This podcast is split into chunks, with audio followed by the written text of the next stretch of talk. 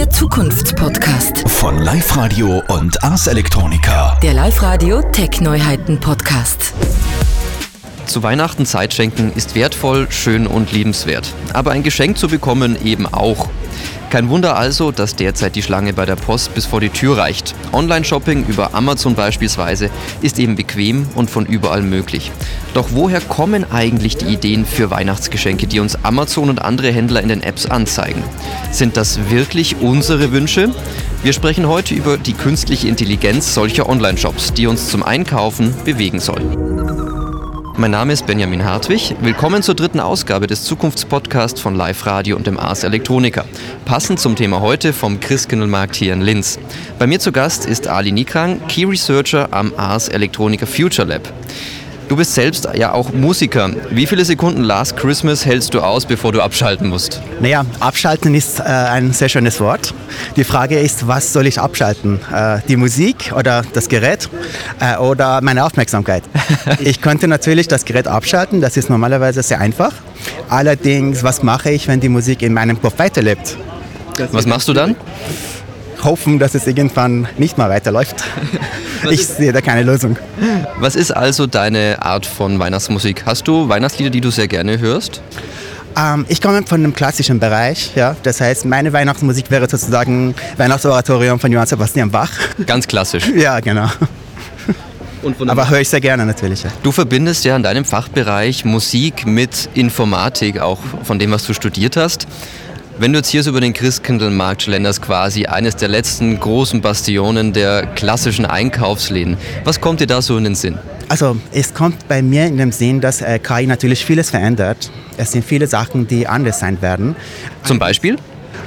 Wie wir einkaufen zum Beispiel, wie wir ähm, äh, Informationen bekommen, ähm, auch sehr ähm, es geht auch in Richtung, wie wir Kunst produzieren vielleicht. Das sind ja auch äh, große Fortschritte in den letzten Jahren. Aber gerade solche Sachen, wo es wirklich um, um Erlebnisse geht, wenn es jetzt um Einkauferlebnis geht oder um äh, Erlebnisse geht, wie man in die Natur geht, äh, wie man äh, sogar zum Restaurant geht. Diese Sachen kann KI jetzt nicht in absehbarer Zeit äh, ersetzen. Aber die KI kann uns Empfehlungen geben natürlich, wohin wir gehen. Und was ist jetzt so dein Erlebnis, wenn du an KI und Weihnachtsmärkte denkst, wenn du so drüber spazierst aus deiner persönlichen Warte? Was ist dein Einkaufserlebnis, wo du sagst, da könnte jetzt eine KI reingehen und es vielleicht noch schöner machen? Naja, also eigentlich ist es die, die Antwort sehr ähnlich zu, zu der letzten Frage. Also es geht eben darum, dass es gibt ähm, immer noch ein, eine virtuelle Welt und eine reale Welt. Ja? Und ähm, ja, die, die, die ähm, echte Erlebnisse, die, die Erlebnisse, die wir in der realen Welt wahrnehmen, die können halt nicht von Maschinen oder von KI ersetzt werden. Aber natürlich, die KI kann uns trotzdem äh, in der Fülle von so vielen Angeboten, wie wir haben, ähm, inspirieren bzw. auch äh, also zu, zu, einem bestimmten Angebot dann lenken. Ja, das ist etwas, was KI machen kann. Allerdings die Erlebnisse, die man in einem Konzertsaal hat oder in einem äh, beim Einkaufen in bestimmten äh, Laden hat, die kann äh, eine KI nicht ersetzen. Du hast gerade zwei sehr interessante Stichpunkte genannt. Einmal Amazon und auch KI. Ich glaube, unseren Hörern ist auch teilweise noch ein bisschen fremd. Dieses Wort KI ist ja so ein typisches Marketing-Schlagwort für künstliche Intelligenz. Nochmal in deinen Worten, was ist aus deiner Sicht künstliche Intelligenz? Das ist eine sehr gute Frage. Also künstliche Intelligenz ist ähm, in der Tat ein Begriff, dass, äh, wenn man verschiedene Leute fragt, äh, auch verschiedene Antworten bekommt. Ja? Es geht natürlich um äh, um äh, ähm, Data Processing, das heißt, es geht darum, wie man mit, der, mit Data umgeht, ja, mit ganz vielen Daten. Welchen Daten zum Beispiel? Zum Beispiel äh, Personal, äh, Personaldaten, also personalisierte Daten. Das sind Daten, die aus unserem Verhalten bei einem Einkaufsstore wie Amazon generiert wird. Ja? Das heißt, alles, was wir in Amazon machen, wenn wir zum Beispiel Projekt, äh, Produkte anschauen, Produkte liken, Sterne geben, ähm, Empfehlungen, äh, auf die Empfehlungen klicken, ähm, alle diese äh, Informationen, alle diese Daten werden dann gespeichert. Ja? Das heißt, unser Verhalten sozusagen entscheidet darüber, wer wir sind in Amazon. Und dann äh, das System schaut, welche andere User in Amazon im Store gibt, die ähnlich zu uns sind. Ja? Und man kann sich das so vorstellen, als eine virtuelle zweidimensionale Karte, wo dann ähnliche Personen nahe zueinander auf dieser Karte stehen. Es kann sein, dass Sie in Tirol zum Beispiel in Amazon surfen und Produkte liken oder äh, kaufen und ich hier in Linz dasselbe mache und Amazon dann merkt, okay, die zwei Personen sind irgendwie ähnlich. Ja? Und dann morgen kaufen Sie was anderes und Amazon äh, schlägt mir dann das vor, was Sie dann zum Beispiel gekauft haben. Es ist sehr vereinfacht dargestellt, aber es ist im Prinzip, wie das funktioniert. Auf der anderen Seite, wir haben so eine virtuelle zweidimensionale Karte auch bei den Produkten. Das heißt, Produkte, die ähnlich zueinander sind, die sind auch nahe beieinander auf dieser Karte. Ähm, wenn ich ein Fahrrad kaufe, natürlich, es macht Sinn, wenn ich andere Fahrräder sehe, beziehungsweise sogar Sportschuhe zum Beispiel zu Angebot bekomme. Es macht wenig Sinn, wenn ich Zahnpasta zum Beispiel zu Angebot bekomme, weil es ja weit weg ist auf dieser Karte. Es hat natürlich Vorteile, weil man muss sich vorstellen, so ein Amazon, sie haben Millionen von Items. Ja? Man muss sich vorstellen, dass es einfach nicht möglich ist, jetzt durch alle diese Items zu gehen und die richtigen auszuwählen. Das heißt, es macht Sinn für mich, dass ich da schnell da Produkte finde, die ich brauche. Das gilt übrigens genauso auch für YouTube zum Beispiel und wie man Videos zum Beispiel ähm, äh, als Empfehlung bekommt. Äh, allerdings es hat auch Nachteile natürlich. Also das heißt, jeder Klick bei Amazon, den ich mache, wird quasi überwacht, wird aufgezeichnet und irgendwo dann in eine ganz große Informationsblase reingefüttert. Ähm, wenn ich jetzt hier an ganz kleine Geschäfte denke, haben die überhaupt eine Chance, so eine KI für sich zu verwenden? Weil letztlich das Produktangebot ist ja nicht im Millionenbereich. Sie haben vielleicht nur eine ganz kleine Webseite. Aber gibt es vielleicht für kleine Läden dann auch Möglichkeiten, solche Sachen besser zu automatisieren oder dass man sich zusammenschließen kann, Daten austauschen kann? Selbstverständlich. Äh, es gibt äh, natürlich, wenn man mehr Daten hat, dann kann man ja mehr machen. Allerdings, man darf nicht vergessen, das ist dasselbe physische Gesetz gibt es auch hier. Wenn man zu viele, wenn man viele Daten hat, dann ist man schwer. Dann ist man auch nicht so flexibel. Dann kann man auch nicht so schnell reagieren, ja, weil es sind so viele Daten, das reicht jetzt nicht, wenn eine Gruppe äh, etwas anderes kauft, ja. Und das Problem mit Blasenbildung, Infoblasen beziehungsweise beziehungsweise äh, also man nennt das Information ähm, äh, ähm, Blasen. Das, sind, das Problem dabei ist, dass man eben Produkte bekommt, die alle anderen gekauft haben. Das heißt, es ist oder geliked haben oder halt sich dafür interessiert haben. Das heißt, man ist sozusagen auf einer Autobahn, wo alle in dieselbe Richtung fahren. Ähm, natürlich bei einer Autobahn, das ist schön und gut, aber man braucht auch Abfahrten. Ja? Man muss auch manchmal von der Autobahn rauskommen und seinen persönlichen Weg gehen. Ja? Und das ist, glaube ich, die Chance für kleine Laden, weil die können ja erstens mehr, Person, also mehr personalisiert mit den Leuten umgehen. Ich rede jetzt auch nicht von Online-Shops, ja. Also es muss ja auch nicht alles online sein, ja. Es geht um er äh, Erlebnisse. Das ist etwas, was KI in absehbarer Zeit nicht ersetzen kann, ja. Also wenn, äh, wenn die Erlebnisse da sind, dann äh, werden auch die Leute kommen und eben ähm, dort einkaufen. Äh, kleine Laden können natürlich auch das Problem mit der äh, Infoblasen lösen, weil erstens es gibt ja ähm, also erstens, die können wirklich persönlich mit den Leuten reden, das ist dann was ganz anderes, weil man hat jetzt eine ganz andere äh, psychologische Beziehung zu, zu den Personen, zu den Kunden. Ähm, allerdings auf der anderen Seite, wenn sie auch KI benutzen, die können trotzdem auch äh, ja, mehr personalisiert, mehr, also besser und flexibler mit den, mit den Daten umgehen. Sie können die Produkte anders platzieren äh, und sie können auch natürlich schauen, dass sie ähm, ja, dass sie keine, äh, also wenn man mit, mit kleineren Mengen von Daten umgeht, das ist dann die Wahrscheinlichkeit, dass da wirklich große Infoblasen entstehen, äh, ist geringer. Also wenn ich dich richtig verstanden habe, man kann quasi als kleiner Laden hat man sehr viel mehr Chance, auch in der Nische oder mit speziellen Produkten eher. Und wenn man größer wird, muss man auch eher auf die breite Masse gehen. Habe ich dich dazu richtig verstanden? Rein aus Datensicht. Genau, weil ähm, also die KI, die ist statistisch basiert. Ja? Und eigentlich im, im Hintergrund, was gelernt wird, ist, ist ähm, der Durchschnitt. Also das ist jetzt, man, man, wird, man lernt von vielen, vielen, vielen Daten. Ja? Das heißt, es ist genau, das ist alles andere als ähm, so wirklich personalisiert, weil ähm, man wird eben auf dieser Karte dann irgendwo platziert und man ist dann äh, in der Umgebung von ähnlichen Personen oder wie das System denkt, ähnliche Personen. Und man bekommt immer wieder dieselben äh, Informationen, dieselben Empfehlungen serviert und man wählt sie und das System fühlt sich dann bestätigt. Dann bekommt man noch mehr von denselben Produkten und von denselben Empfehlungen. Ähm, ja, und das ist ziemlich schwierig dann, wenn man Millionen, Besuch, äh, äh, Millionen äh, Nutzer hat und Millionen Produkte hat. Es ist ziemlich schwierig dann äh, zu schauen, dass man eben äh, weniger Blasen hat. Aber das ist etwas natürlich für die KI der Zukunft, ja? also dass man versucht trotzdem die Personalisierung so weit äh, fortschreiten, dass man äh, jetzt nicht so immer in Mainstream drinnen ist, sondern ähm, auch Sachen bekommt, die man ähm, vielleicht vorher nicht kannte und vielleicht äh, auch nicht so verbreitet sind, vielleicht kein Bestseller sind, aber trotzdem für eine bestimmte Person können sie wirklich interessant sein. Das heißt, wenn ich jetzt bei Amazon meine Weihnachtsgeschenke kaufe und so ein bisschen den Empfehlungen folge von der Amazon Christmas List, die mir ja jeder sozusagen bekommt, wenn er die App aufruft, dann kann es aber dennoch passieren, dass viele Leute die gleichen Weihnachtsgeschenke eigentlich unterm Baum haben, weil die Listen werden sich jetzt nicht so groß unterscheiden. Selbstverständlich, ja, das ist, äh, das ist der Fall. Und vor allem, was man auch noch sagen muss, die KI-Systeme, die sind ja, also die sind ja personalisierte Systeme. Das heißt, eigentlich zum Geschenke kaufen sind sie nicht das richtige Werkzeug, weil man kauft ja nicht für sich selbst Geschenke. Also ich kaufe von jemand anderem Geschäfte. Das eigentlich müsste ich mich bei dem Account von dieser anderen Person anmelden, damit ich die richtige Empfehlungen bekomme. Aber ich glaube nicht, dass es jetzt ähm, äh, möglich ist. Aber vielleicht ist es ein neuer äh, Feature für Online-Shops, dass sie das anbieten, dass eben, wenn ich äh, von jemand anderem ein Geschenk kaufen will, das Erlaubnis bekomme, sozusagen äh, als diese andere Person mich anzuloggen und dann Empfehlungen bekommen, die vielleicht für diese Person passen. Ja.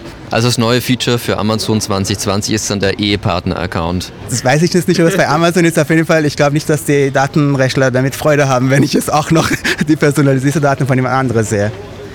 Du hast vorhin gesagt, ähm, Empfehlungssysteme haben ein großes Problem, weil man quasi Neues oder wie du es genannt hast, Ausfahrten bei der Autobahn schwer bekommt. Gibt es da aber schon jetzt Prinzipien, wo man merkt, so könnte man diese KIs verbessern, dass man eben genau diese neuen Sachen oder kleine Anbieter mit reinbekommt, von denen man nicht wusste, dass es eventuell mit reinpasst?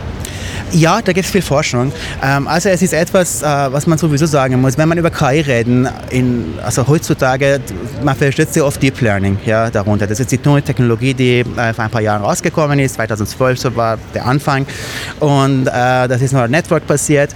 Allerdings die Empfehlungssystems, die Recommendation Systems, die basieren eigentlich immer noch nicht auf Deep Learning, weil Deep Learning jetzt noch nicht sozusagen die Resultate von alten, also alten Systemen, halt ein paar Jahre alten Systemen ähm, ähm, verbessern konnte. Kannst du ein Beispiel für Deep Learning bringen? So kurz, was damit gemeint ist oder wie man sich vorstellen kann? Ähm, zum Beispiel ähm, Objekterkennung. Ähm, die selbstfahrenden Autos, sie müssen ja die visuelle Umgebung wahrnehmen, richtig? Und sie müssen wissen, okay, das ist ein Auto, das ist eine Ampel, das ist eine äh, Fußgänger, Fußgängerin und also solche Sachen, die müssen wirklich wissen, was auf der Straße ist. Und da benutzt man zum Beispiel Convolutional Neural Networks. Das sind so äh, eine spezielle Art von Neural Networks, wo man viele Schichten hat. Deshalb der Name Deep Learning kommt ja auch von dort. Das heißt, man hat am Anfang ein Bild als Input und äh, das Bild wird dann durch viele verschiedene Schichten geschickt. Jede Schicht lernt bestimmte Merkmale von diesem Bild. Ganz am Anfang werden nur primitive Merkmale gelernt. Kanten, Farben, Kurven, solche Sachen. Und diese Information, wird weitergegeben zu den nächsten Schichten. Und die lernen dann die Kombinationen von diesen Eigenschaften, die vorher gelernt sind. Und am Ende dann wird ein Objekt zum Beispiel erkannt. Das ist Deep Learning. Das ist ein sehr klassisches Beispiel ähm, für Deep Learning.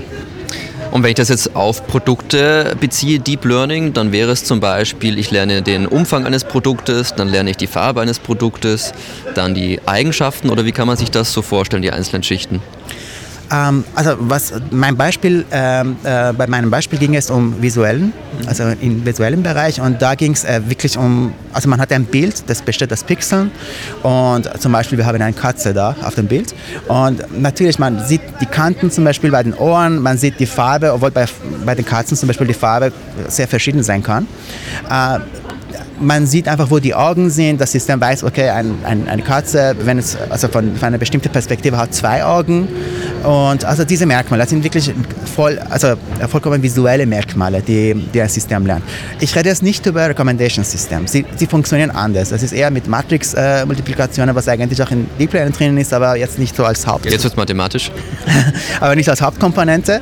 Ähm, allerdings, äh, man versucht eben Deep Learning jetzt in äh, Recommendation System mehr einzubauen. Und das könnte dann vielleicht, äh, vielleicht einmal dazu führen, dass man eben ähm, personalisierte Daten bekommt, die noch personeller sind. Weil wenn wir nur zum Beispiel an Musik denken, wie Musik uns äh, vorgeschlagen wird, ja, ähm, okay, ich mag vielleicht ein Stück, ja, aber das heißt ja nicht, dass ich morgen dasselbe Stück mag, mag weil ich ja morgen in einer anderen Stimmung bin, ja. Also das heißt, es wäre ein, ein perfektes ähm, Recommendation-System, würde uns äh, wirklich äh, Musikstücke anbieten, die mit unserer Stimmung jetzt äh, zusammenhängen, ja. Aber wie kann das die Maschine zum Beispiel unsere äh, Stimmung jetzt herausfinden, ja, durch unser Verhalten? Das sind alles da ganz große Fragen. Äh, mein Punkt ist, dass eben, wenn, wenn ich etwas heute so empfehlen bekomme, heißt ja nicht, dass ich morgen dasselbe mag. Ja? Es kann sein, dass es jetzt, äh, dass ich morgen in eine andere Stimmung bin und was anderes lieber kaufen würde oder hören würde. Genau, also das heißt, Beispiel Amazon, wenn ich jetzt nach einem Produkt für jemand anderen suche, habe ich auf einmal überall die Werbung drin für das andere Produkt. Genau, ja. Also äh, und vor allem für das andere Produkt, es kann auch sein, dass ähm, das ist zum Beispiel auch wieder ein Problem, das wahrscheinlich auch nicht so einfach gelöst werden kann. Äh, wenn ich jetzt, ähm, wenn ich ein Produkt schon angeschaut habe, mich interessiert vielleicht ein Fernseher heute, aber ähm, vielleicht bin ich von der Idee abgekommen, ja, vielleicht will ich keins, keins mehr kaufen oder beziehungsweise vielleicht habe ich das woanders gekauft, aber ich bekomme dann dauernd eben dieses Produkt als äh, Empfehlung, auch Tage später. Also solche Sachen. Aber gut, das sind ja auch Sachen, das ist auch schön und gut, dass Amazon auch, oder halt diese Online-Stores auch nicht alles von uns wissen, äh, ob wir jetzt woanders etwas gekauft haben und so. Das heißt, Sie müssten jetzt quasi die Daten von Amazon Music und Amazon Prime Filme zum Beispiel kombinieren mit den Produktdaten und dann wüssten Sie ungefähr, welche Stimmung ich vielleicht heute habe. Das ist eine super Idee, ja. Das konnte man, das konnte funktionieren, dass man sieht, okay, heute habe ich ein Drama geschaut und dann empfehle ich auch so eine Musik. Also das ist, heute ist die Stimmung sozusagen nicht feierlich. An Weihnachtstag oder einem anderen Tag vielleicht ist dann eine andere Stimmung da und man sieht auch andere Filme und ja, das ist eine gute Idee. Gut, sollten wir nicht so laut sagen, weil am Ende kriegen wir kein Geld dafür für neue Amazon-Marketing-Kampagnen. Nein, Scherz. Das heißt, KI bietet in diesem Sinne sehr viele Chancen, auch im kleinen Bereich, dass man quasi Produktstrategien entwickeln kann. Und wo würdest du sagen, liegen in Zukunft Chancen in der Weiterentwicklung, sei es jetzt kleine Stores oder große Stores? Was kann es mir als Mensch letztlich bringen, rein jetzt vom Geschäftswirt für den anderen?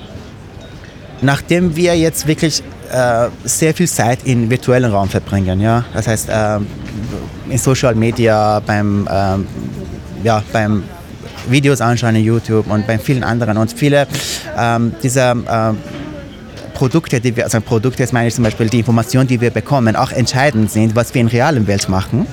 KI konnte mir natürlich Empfehlungen geben, wohin ich gehe. Ja. KI konnte mir äh, Empfehlungen geben, äh, je nach den Erfahrungen von, von anderen Personen, die äh, in einem bestimmten, Platz, an einem bestimmten Platz waren, wo ich hingehen soll und solche Sachen. Ja, es ist von der, von der Benutzersicht sozusagen. Also, dass ich Empfehlungen bekomme, wo ich, wo ich, äh, wohin ich äh, hingehen kann und so. Auf der anderen Seite für die Laden, ja, das ist halt ähm, die Frage. Wenn man ein Teil des Systems sein will, dann muss man halt in diesem Netzwerk auch drinnen sein. Ja? Das heißt, man muss auch die Informationen, also man muss ja irgendwo ähm, auch aufscheinen in sozusagen nach der Produktkarte, dass, äh, dass es auch diesen Bereich gibt, dass man äh, da auch empfehlt werden kann. Ähm, aber es gibt ja auch, wie gesagt, andere Bereiche. Also, es, also KI ist so ein, so ein Begriff, der, der hat einfach, ähm, da hat man einige Möglichkeiten. Ähm, Online-Möglichkeit ist nur eine davon. Jetzt zum Schluss ein Tipp von dir. Wie findet man die schönsten, besten Weihnachtsgeschenke? Wie gehst du davor? Ähm, ja, das ist ein zukünftiges Problem von mir sozusagen. es ist jetzt noch äh, ein bisschen Zeit. Ähm, ja, also ich würde, also gerade wenn es um Geschenken geht, natürlich, man kann alles anschauen. Ja, es ist immer gut und äh, ja, es schadet nicht, dass man wirklich viele Stores anschaut, welche Empfehlungen da kommen. Ähm, aber letztendlich muss man das natürlich selber entscheiden, weil es geht ja um eine persönliche Beziehung zu jemand anderem. Gerade wenn ich ein Geschenk kaufe, dann muss ich ja eine Vorstellung von dieser anderen Person haben. Da kann mir keine Maschine sagen, was ich jetzt kaufen muss. Eine Maschine kann nicht mal gut genug für mich selbst Entscheidungen abgeben, obwohl äh, die Maschine meine, mein Verhalten schon genug kennt. Das heißt, ich würde trotzdem im, im Endeffekt das äh, zu einer äh, persönlichen Empfehlung machen, persönliche Entscheidung machen. Und, ähm, aber Angebote kann man sich immer holen. Ja? Das ist sicher gut, wenn man ähm, eine Weitsicht hat, wenn man in vielen Geschäften reingeht, wenn man ähm, Online-Shop besucht und so weiter. Wie viel Amazon steht also auf deiner Geschenkliste für Weihnachten und wie viel davon ist wirklich deine eigene Idee? Vielen Dank an Ali Nikran, Key Research am Ars Electronica Future Lab. Das war die dritte Ausgabe des Zukunftspodcasts von Live Radio und dem Ars Electronica, den ihr jetzt übrigens auch auf Spotify findet. In der nächsten Ausgabe beschäftigen wir uns damit, was eigentlich mit unseren Daten im Weihnachtsgeschäft passiert. In diesem Sinne, frohes Fest und alles Gute für 2020. Wir hören uns. Der Zukunftspodcast Von Live Radio und Ars Electronica. Der Live-Radio Tech-Neuheiten-Podcast.